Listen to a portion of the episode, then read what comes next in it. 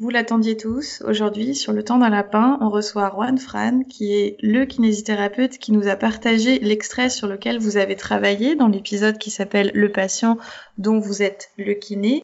On fera une longue analyse de vos réponses, mais on va commencer aujourd'hui par vous raconter l'histoire de ce patient, ce qui s'est passé après ce bilan, comment il va aujourd'hui, si vous êtes d'accord et si ça vous intéresse. Bonjour. Ou bonsoir. Bienvenue sur Le Temps d'un Lapin, le podcast qui parle de la kinésithérapie, du soin et de la science. Mais pas trop longtemps, juste le temps d'un lapin. Bonjour Vincent, bonjour Juan Fran. Bonjour Marie, bonjour Vincent. Bonjour tout le monde. Juan Fran, merci d'être avec nous. On précise que tu, tu, sors de quelques semaines de maladie pas trop grave, mais que du coup ça se ressent dans ta voix. Oui, déjà, l'accent est là, plus la voix un peu cassée. Bon, on verra bien. Hein je pense que ça va aller? Juan Fran, est-ce que tu peux nous parler un petit peu de qui tu es comme kinésithérapeute, comment tu travailles? Alors, je travaille en libéral à Carcassonne. Je suis diplômé en 2002 et après, j'ai fait tout un tas de formations. Mackenzie, éducation à la douleur. J'ai travaillé depuis quatre ans en libéral. Avant, j'ai travaillé longtemps dans les hôpitaux. Et petit à petit, je me suis spécialisé un peu dans la douleur. Je suis pas spécialiste, loin de là. C'est un domaine qui m'intéresse euh, énormément. Grâce à un groupe Facebook, tout a commencé par là. Groupe euh, Gérer la douleur, où j'ai rencontré des gens super. Donc euh, voilà, je reçois des patients principalement en musculo-squelettique et, et en douleur chronique. Ce patient, donc, qui a bien voulu partager un extrait de son parcours de soins, c'est un patient que tu as reçu en novembre 2019 les extraits que vous avez pu entendre dans l'épisode précédent du même nom, c'est euh, le résumé de son parcours. Est-ce que tu avais déjà des hypothèses? Quelles étaient tes conclusions? Qu'est-ce que tu en as tiré, toi, de, de ce récit? Quand j'ai fait son bilan, c'était tellement, pour moi, tellement énorme que je me suis dit, oh là, ça, franchement, il faut, ça vaut le coup de l'enregistrer. Je lui ai demandé sa permission, il m'a, il était d'accord. Donc, euh, ce que vous avez entendu, c'est un bilan raccourci de tout ce que vous m'avez dit euh, la première fois. Qu'est-ce que tu appelles énorme, du coup? Vous avez sans doute retrouvé comme moi tout un tas des... Euh, on retrouve du nocebo, on retrouve de la kinésiophobie, on retrouve du catastrophisme, de l'errance thérapeutique. Ces patients qui ont souffrance, qui ne sait plus quoi faire, qui a peur de bouger, qu'il arrive chez moi comme mon dernier recours, tout un tas des, des signes assez alarmants chez ces patients douloureux chroniques. Parce que quand il est venu chez toi, ça faisait six mois hein, qu'il avait mal déjà. Ouais, déjà six mois. Moi, je l'ai vu pendant huit séances seulement. C'est-à-dire, moi, je reçois les patients une fois par semaine, des fois deux, mais c'est rare. Ça a duré, bah voilà, huit semaines. La dernière séance qui est enregistrée, à la fin, il était encore inquiet. Il m'a demandé si jamais ça va pas, est-ce que je peux revenir? Moi, je dis, il n'y a aucun problème. Et depuis, j'ai pas de nouvelles, donc euh, ça doit aller. C'est amusant, c'est c'est pas la première fois que j'entends euh, cette question de la part des patients qui demandent s'ils peuvent revenir, comme si euh, on a l'impression qu'on les met dehors. Est-ce que c'est peut-être des endroits où il y a beaucoup d'attentes aussi? Si c'est des patients qui ont mis du temps à arriver jusqu'à ah. nous, peut-être qu'on peut imaginer qu'ils aient peur de recommencer. Je pense que c'est plus, on les a habitués à, faire ça en fait je retrouve ces problèmes assez fréquemment euh, des patients que vont très bien, on fait deux séances, deux trois séances et ils vont bien. Donc euh, ça ça vaut pas le coup de continuer leur éducation et ils me demandent de bon bah, alors il reste encore tant de séances à faire, bah il faut les finir. Mais bah, non, si vous, vous, allez bien, je ne vous mets pas dehors, j'explique bien, mais ça ça sert à rien de continuer. Ils ont du mal avec ça parce qu'on les a habitués à continuer à faire des séances qui ne servent à, hmm. plus rien. Aller jusqu'au bout de la prescription. Euh, c'est marqué 15 séances dessus, du coup, faut faire les 15 séances et le coup près, ce sera la 15e séance où euh, on se sépare, euh, qu'il y ait une évaluation finale, le fait ou pas. Mmh. C'est ça. Et là, c'est parfois péjoratif d'avoir justement le nombre de séances. Ça crée des attentes qui, qui sont parfois complètement, absolument inadéquates par rapport au chemin du patient avec nous c'est un frein en fait d'avoir le nombre de séances inscrites dans l'ordonnance. C'est bien pire parce que le patient il est fixé sous le nombre de séances que le médecin a marqué. Et des fois avec euh, deux séances, ils vont très bien, ils n'ont plus de soucis. Et eh ben ils sont euh, pas. Ils ont peur de quitter le cabinet. Oui, ça c'est une dépendance dont on parle pas assez, je trouve, et qu'on a tendance à créer chez certains patients et qui, je pense, peut être délétère à long terme. Ils ont peur de vivre sans nous, ce qui est quand même assez fou et c'est pas du tout ce qu'on souhaite en fait. C'est pas le but de la kinésithérapie, c'est plutôt l'inverse. Voilà, tout à fait. L'idée c'est de les rendre autonomes euh, le plus vite possible et, pas qu'ils soient euh, kinédépendants, euh, qu'ils restent au cabinet éternellement. Alors Juan Fran, du coup, est-ce que tu peux nous résumer ton bilan pour ce patient? Est-ce que tu peux nous redire bah, qu'est-ce qu'il fait dans la vie, comment il s'est blessé, qu'est-ce que tu avais à l'examen clinique, et puis quelle est ta conclusion, quoi? Alors, ce patient, donc, euh, qui a 55 56 ans de tête, il est arrivé au bout de six mois. En fait, il avait mal au niveau des trapèzes. Il avait mal aussi à l'épaule gauche, plutôt, euh, donc trapèze gauche, épaule gauche. Et tout le mouvement était libre. Il avait seulement un peu mal en fin d'amplitude. Voilà, il était comme bloqué par cette peur de bouger et tout ce qui avait été dit avant. Il avait en tête, il parlait que de rupture transficiente, perforante, des mots assez nocifs. Il avait peur de la suite. Et en réalité, tout, était assez, assez correct. Le mouvement, la force était bonne. Il y avait rien d'alarmant au niveau structurel. C'était seulement cette peur de qu'est-ce qui va se passer. Ça fait six mois que je vais pas bien. Qu'est-ce que ça va donner? Ça veut dire qu'il n'était pas limité dans sa fonction? Non, non, il n'y avait rien, juste en fin d'amplitude, dans le mouvement d'élévation, d'abduction, un peu, mais en fin d'amplitude. Sinon, il bougeait parfaitement. Et à chaque fois, il répétait, j'ai cette gêne, j'ai cette douleur qui est là, présente. Il me parlait comment, il me disait, ça ressemble à quelque chose qui, qui est coincé, quelque chose qui ne veut pas bouger. Donc euh, j'essayais aussi avec le travailler un peu en communication, langage hypnotique par rapport à ça, faire une réification. Donc intégrer dans ma séance et bon, ça a l'air de, de fonctionner. Plus je travaille énormément en éducation à la douleur. On a beaucoup parlé de la douleur. On a beaucoup parlé du mouvement. Ce patient-là aussi, j'ai oublié de vous dire, il est batteur il, a un très bon niveau en batterie. Ah d'accord. Et son souhait, tout, il m'a dit assez rapidement, son souhait c'était de retourner au travail et de refaire de la musique. Parce qu'il a aussi un travail qui est assez lourd en termes de contraintes. Alors lui, il est maçon. La, la contrainte, il est, il est séparé, donc euh, il, a, il a en charge aussi, donc il doit aider son ex-femme à payer les frais des, des enfants. Je crois qu'il a un enfant. Donc il était assez inquiet, il dit bon, un moment euh, de où je travaille pas, ça va, mais euh, je dois retourner au, boulot euh, assez rapidement parce que il faut que je paye mes, mes charges. Et il n'avait pas réussi à reprendre le travail. Il avait, il avait réessayé plusieurs fois et à chaque fois c'est un échec. Et à chaque fois qu'il allait consulter son médecin, son ostéopathe, rhumatologue, c'était toujours la même chose. Mettez-vous en repos. Et après, c'était tout le temps du passif. Ça soit des infiltrations, des médicaments homéopathiques ostéo. Après, c'était la menace d'aller voir le chirurgien. Il y avait que, que de ça. Personne ne lui a dit, c'est ce que je dis à la fin, hein. vous avez déjà essayé le repos pendant six mois, est-ce que ça a marché? Non. Ils vont peut-être commencer à bouger maintenant. Dans l'extrait que tu nous as transmis, lui, il dit, je me suis blessé en portant des seaux pendant cinq jours. À ton avis, comment la douleur s'est installée? Moi, ce que j'ai compris à ce moment-là, c'est qu'il avait fait un effort assez important sur de très court terme. Beaucoup d'efforts en court terme. Et là, il y a dû avoir la douleur qui est, qui est partie dès là, plus le déménagement derrière. Il s'est inquiété et euh, tout de suite il s'est mis au repos. Ton patient, la première fois qu'il t'a vu, il savait pourquoi il était chez toi Comment est-ce qu'il a ah, atterri bah, chez toi, en fait? Il a atterri chez moi, envoyé par son médecin, euh, qui lui a dit bon, on va attendre encore avant de, de faire de la chirurgie et des... on va essayer la kiné comme au dernier recours. D'accord. C'est absolument en accord avec les recommandations. Hein. On, le rappelle pour les auditeurs, aujourd'hui, il est quand même recommandé de tester la rééducation.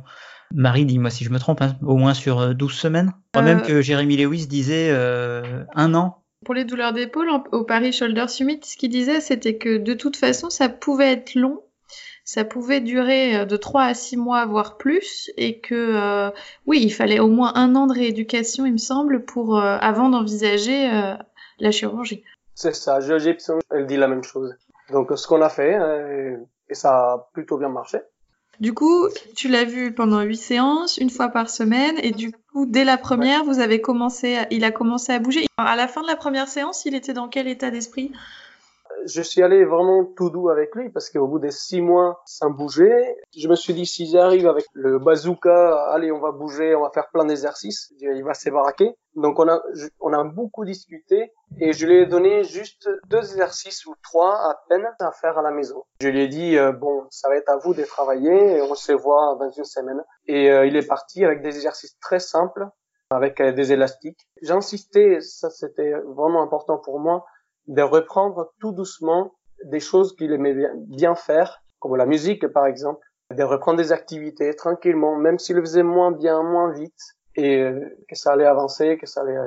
Et du coup, quand il est revenu, la première bah, fois... Il allait, mieux. Déjà?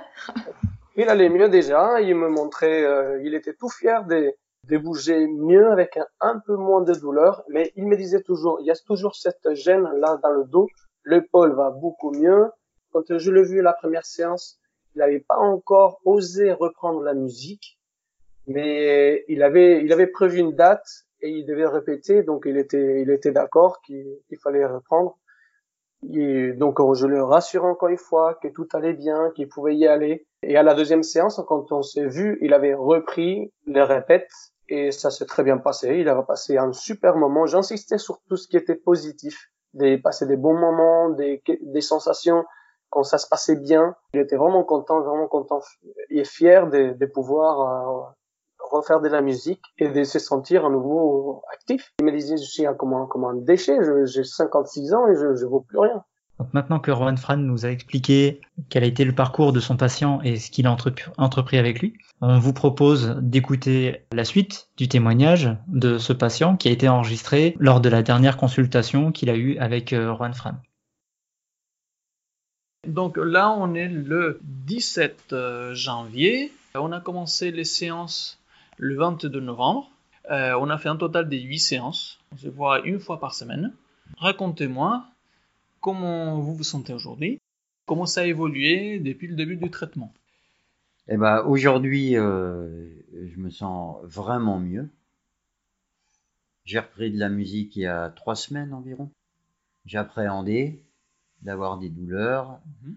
En fait, si j'ai eu des petites gênes, mais rien de qui m'a empêché de continuer, et ça m'a plutôt rassuré d'ailleurs.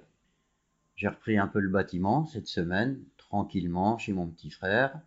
J'ai eu un peu des douleurs de la nuit, mais ça va vraiment mieux et en fait l'activité, je me rends compte même que ça me, je sens que je sors du carquois dans lequel j'étais au fur et à mesure. Après quoi d'autre euh, Ok. Si mentalement c'est appréciable quoi, c'est beaucoup moins de stress et d'appréhension de. C'est important, c'est important pour vous. Ouais, j'ai quasiment plus l'appréhension de ah, euh, je vais me faire mal ou. D'accord. Le fait de comprendre comment ça fonctionne la douleur oui. et que le mouvement ça vous fait du bien, ça vous, ça vous rassure. Et puis d'avoir de, moins en moins mal, euh,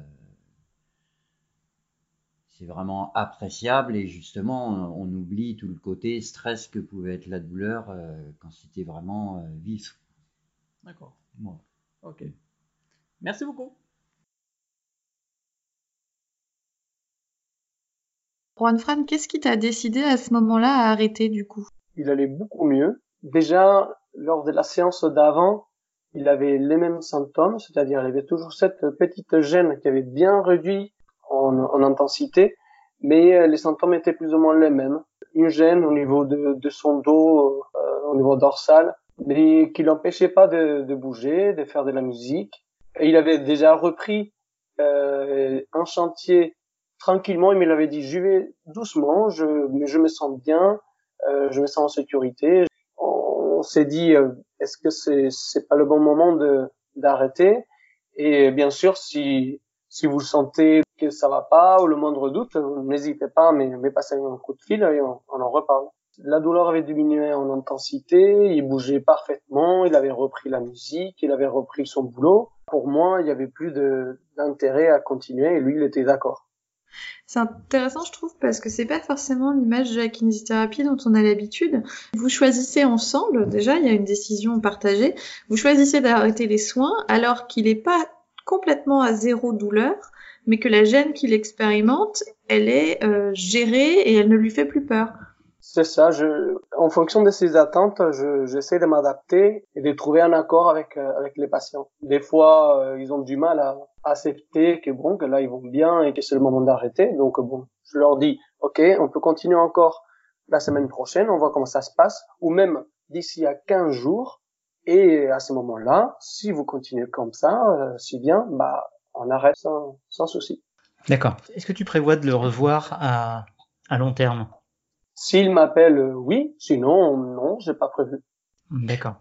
J'aime bien cette approche parce que je trouve que ça responsabilise, c'est peut-être pas le mot, mais ça donne au patient euh, les clés pour s'occuper de lui-même et que ça dit quelque chose. C'est-à-dire que s'il revient, ça veut dire que la gêne qu'il vit, euh, elle est trop importante pour qu'il la gère seul. Et puis que si finalement, comme tu dis, s'il revient pas, euh, si ça s'est bien passé avec toi et qu'il y a une relation, une alliance thérapeutique assez solide qui s'est installée entre vous, s'il revient pas, ça veut dire qu'il se sent capable de gérer le problème voire de, de, de tenir jusqu'à ce que la douleur cesse définitivement. Ou pas. Hein. Oui, c'est tout, à fait ça.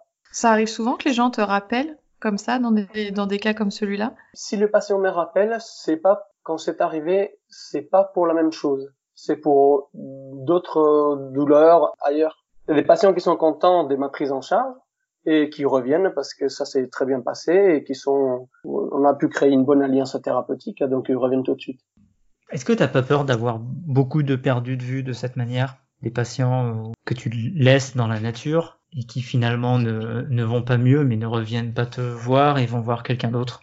Non, je pense pas. Je pense que quand on décide d'arrêter le, le, traitement, eux, ils se sentent bien et ils sont rassurés.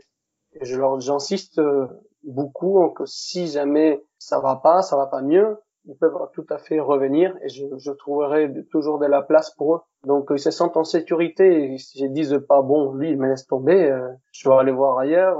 Non, non, D'accord. Parce que moi j'essaye de plus en plus de fixer un rendez-vous un, un, petit peu loin dans le temps, mais pas trop non plus, pour euh, refaire le point avec eux, voir euh, où ils en sont à ce moment-là, et s'assurer qu'on a qu'on a bien travaillé sur le problème et qu'il n'y a pas quelque chose d'autre qui se serait développé à ce moment-là ça me permet aussi d'une part avec euh, le, type de prise en charge qu'on a, je pense qu'on exerce un peu de la même façon que mhm. que les patients aient pas un sentiment de tout d'un coup je suis lâché dans la nature et puis euh, il n'y a pas de suivi derrière. Euh, après ça peut tout simplement prendre la forme d'un on convient de, de s'appeler au bout d'un mois, au bout de deux mois pour faire pour faire le point sans forcément qu'il y ait une consultation au cabinet où euh, ça se résumerait à euh, bonjour, ça va bien, oui, ça va bien, euh, carte vitale, et puis voilà, c'est fini. Oui, oui, je, je comprends. L'idée est bonne, mais je préfère, quand on arrête le traitement, leur dire que si jamais ça va pas, ils peuvent passer au cabinet, et c'est à eux de faire la démarche, en fait, de pas décaler un rendez-vous à nouveau. C'est à eux de me dire si jamais ça va pas, vous pouvez venir, c'est eux qui viennent. Est-ce que ça, ça pourrait venir d'une, en partie de ta formation d'éducation thérapeutique? Parce que moi, j'ai, j'ai l'impression d'avoir eu cette même conversation avec Yvan qui travaille un peu de la même manière, en lui disant, mais du coup, tu laisses les gens te rappeler alors que moi, spontanément, je leur aurais proposé un rendez-vous. Et il m'a dit, bah oui, parce que du coup, ça dit quelque chose de leur motivation. C'est-à-dire que si le but est qu'ils soient autonomes, effectivement, c'est à eux de rappeler. Alors, je sais pas trop, moi, comment me situer entre les deux approches. Oui, oui, c'est complètement ça. C'est, moi, je trouve que c'est le patient qui va faire ces pas-là, euh, d'aller euh, reprendre rendez-vous si ça va pas. Je préfère faire travailler comme ça. Pour l'instant, je suis un petit peu plutôt dans l'approche de Vincent et j'essaye de passer dans la vôtre, toi et Yvan, mais ça, ça me demande un effort de réflexion. D'avoir peur de laisser, de laisser le patient euh, partir et qu'il, qu'il aille voir ailleurs ou alors moi j'ai pas peur qu'il parte et qu'il aille voir ailleurs si ce que je lui apporte ne lui convient pas ou si ça convient pas à ses attentes. C'est plutôt de dire, de le rassurer en disant bah voilà moi je suis toujours là, on se revoit dans un mois, on fait le point ensemble. Mais effectivement euh, ça arrive régulièrement que bah on fasse le point. Euh, bonjour ça va, oui ça va, vous avez des questions, non bon bah très bien. Même si moi ça me fait plaisir de les voir qui vont bien. Je suis d'accord avec toi et du coup je suis euh, c'est pour ça qu'aujourd'hui, je suis plutôt dans l'optique de passer un coup de fil aux gens plutôt que de les faire venir au cabinet. Tu es déjà en train de prendre de la distance. Bah, c'est surtout que la, la, la, consultation qui va durer cinq minutes, on va dire que ça fait du bien euh, Ça flatte pour des patients qui, voilà, ça, ça flatte l'ego. Après, c'est souvent des patients qui viennent pas forcément d'à côté, qui ont euh, assez rapidement entre 30 et 45 minutes de trajet pour venir. Ça leur permet de s'éviter ça pouvoir le faire par téléphone, éventuellement euh, maintenant peut-être par, euh, par téléconsultation avec, euh, avec mon CISRA. Ça peut être une- aussi une option hein, d'a- d'avoir en plus l'image pour euh, recréer un contact visuel entre les deux. Je Ouais, vais- ça, ça peut, être, ça peut être intéressant. Quand tu quand tu dis ok vous avez toujours un petit peu mal mais vous avez les moyens de gérer cette douleur et surtout vous avez repris ces activités euh, comment tu fais pour éviter le fait qu'il passe à euh, la croyance bon bah de toute façon j'aurai toujours mal? Parce que moi ça m'est arrivé plusieurs fois.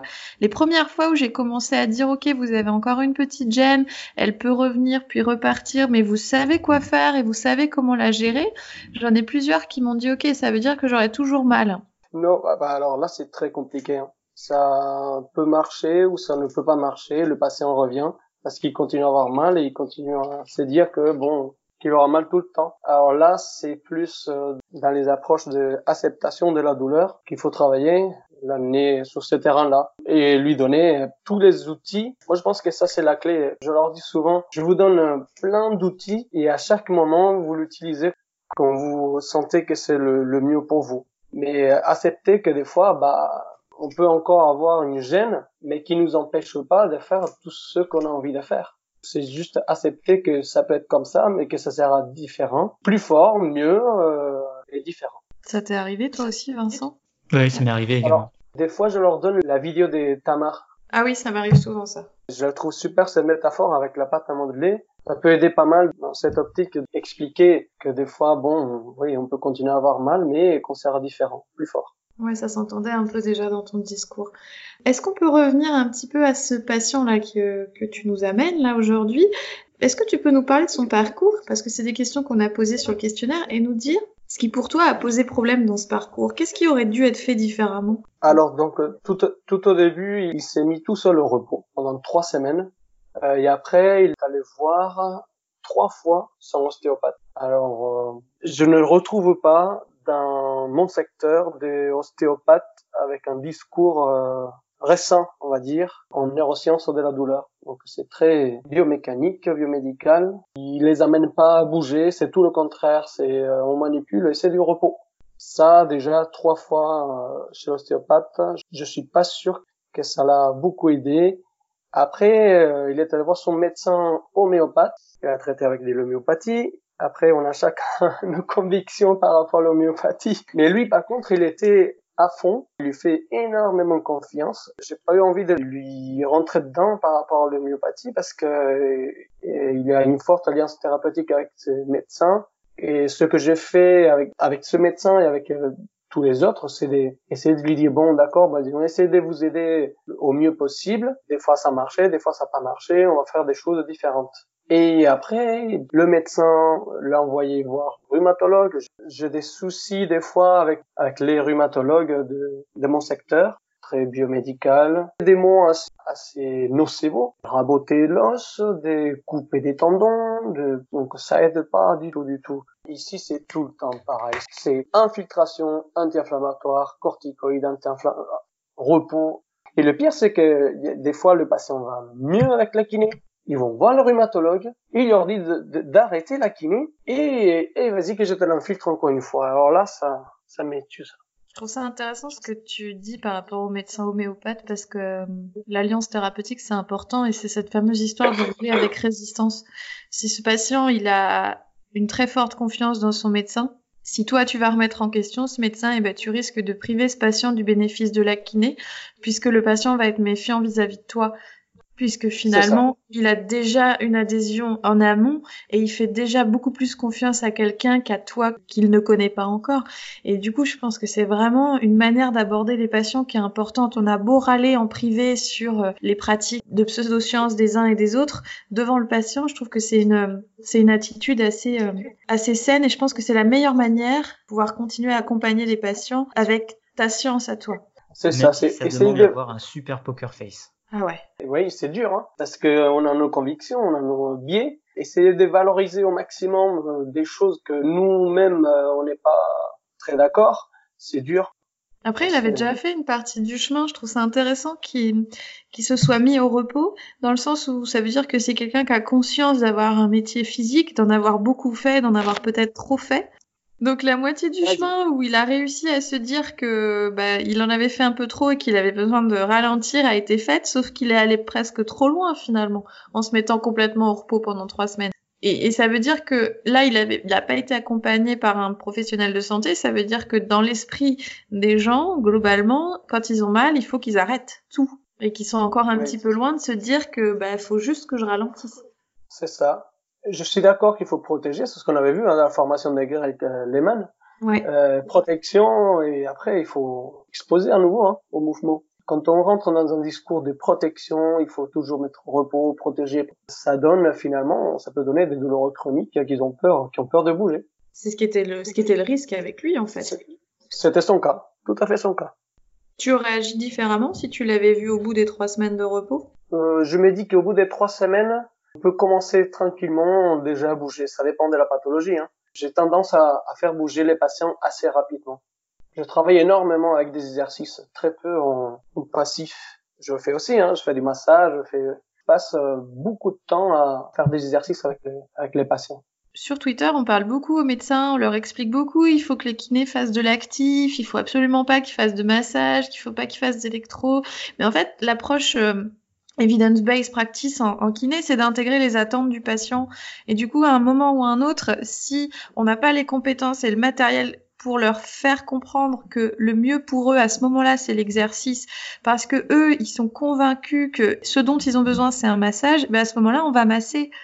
Et finalement, c'est pas à l'échelle d'un patient qu'on pourra dire si un kiné il est EBP ou non, c'est à l'échelle du raisonnement. Est-ce que ce kiné il a choisi de masser parce que c'est comme ça qu'il travaille ou parce qu'il a décidé que pour ce patient à ce moment-là, c'était pas adapté de proposer des exercices? Parce que si tu proposes des exercices à quelqu'un qui pense que ça va lui faire mal, ça va lui faire mal. Et tu vas le perdre. C'est un patient qui va pas adhérer à, au traitement puisqu'il se sent pas écouté. Il arrive avec des fortes attentes au niveau du massage. Dans un premier temps, on peut le faire, mais tout doucement, en expliquant. Euh, l'idée, c'est de l'amener vers l'actif. Après, il faut voir aussi euh, d'où est-ce qu'il tient cette attente envers le massage. Est-ce que c'est par rapport à, ce qui est marqué sur la prescription, hein, réaliser euh, séance de massage, rééducation de, l'épaule? Est-ce que c'est lié à ses expériences antérieures de, de, rééducation ou pour une lombalgie, on lui a fait 10 séances de massage et sa lombalgie est passée? Est-ce que c'est une attente entre guillemets liée à l'ignorance de ce dont il pourrait bénéficier par d'autres techniques Comment rebondir dessus? Je fais un, parallèle avec ce que nous avait expliqué Benjamin Schwellendorf dans la formation ACT, de euh, faire avec le patient un tableau où il peut voir, euh, où on peut noter ce qu'il a déjà essayé, et quel a été l'effet à court, moyen et long terme. Je, je suis pas complètement d'accord avec vous quand vous dites que le que le patient qui demande du massage, il faut lui donner parce que sinon le risque c'est de perdre l'alliance thérapeutique. Euh, je pense que on ne peut pas le faire sans avoir au préalable informé sur euh, ce qu'allait faire le massage, ce qu'on pouvait proposer aussi à côté, éventuellement comparer l'efficacité des deux en mettant aussi dans la balance notre niveau de, de maîtrise par exemple un patient qui va réclamer de la thérapie manuelle, je suis pas thérapeute manuel euh, dans l'âme, j'en fais assez peu souvent. Et dans ce cas-là, c'est peut-être pas moi qui va devoir consulter à ce moment-là. Ouais, je suis complètement d'accord. Moi, ma façon de fonctionner, patient qui arrive avec des fortes attentes du massage, j'explique que c'est une technique qui est là, qu'il y en a d'autres, et j'essaie de lui de lui expliquer que, ça fait du bien, mais ça ça en est fait à court terme. Donc euh, il y en a d'autres, il y a d'autres possibilités qui vont avoir plus de bénéfices à long terme et qu'on peut essayer de trouver un, un, compromis entre les deux et ça se passe bien. Mais bon, toujours le temps d'expliquer à un patient ce qu'on va faire. Merci Erwan Fran pour être venu témoigner au sujet de ton patient, pour nous en avoir donné des nouvelles euh, et pour cette analyse que tu fais. On reviendra dessus dans un prochain épisode pour analyser vos réponses au questionnaire qu'on vous a soumis pendant 10 jours avec l'extrait dans lequel le patient présente son parcours de soins. Merci à ton patient, Juan Fran, d'avoir bien voulu partager son histoire. Merci à toi d'être venu nous la raconter. Vous pouvez retrouver toutes les références qu'on a citées aujourd'hui sur le blog. N'hésitez pas si vous avez des questions, si vous avez des retours sur le parcours de ce patient. Et on vous dit à très bientôt. En dans la lapin.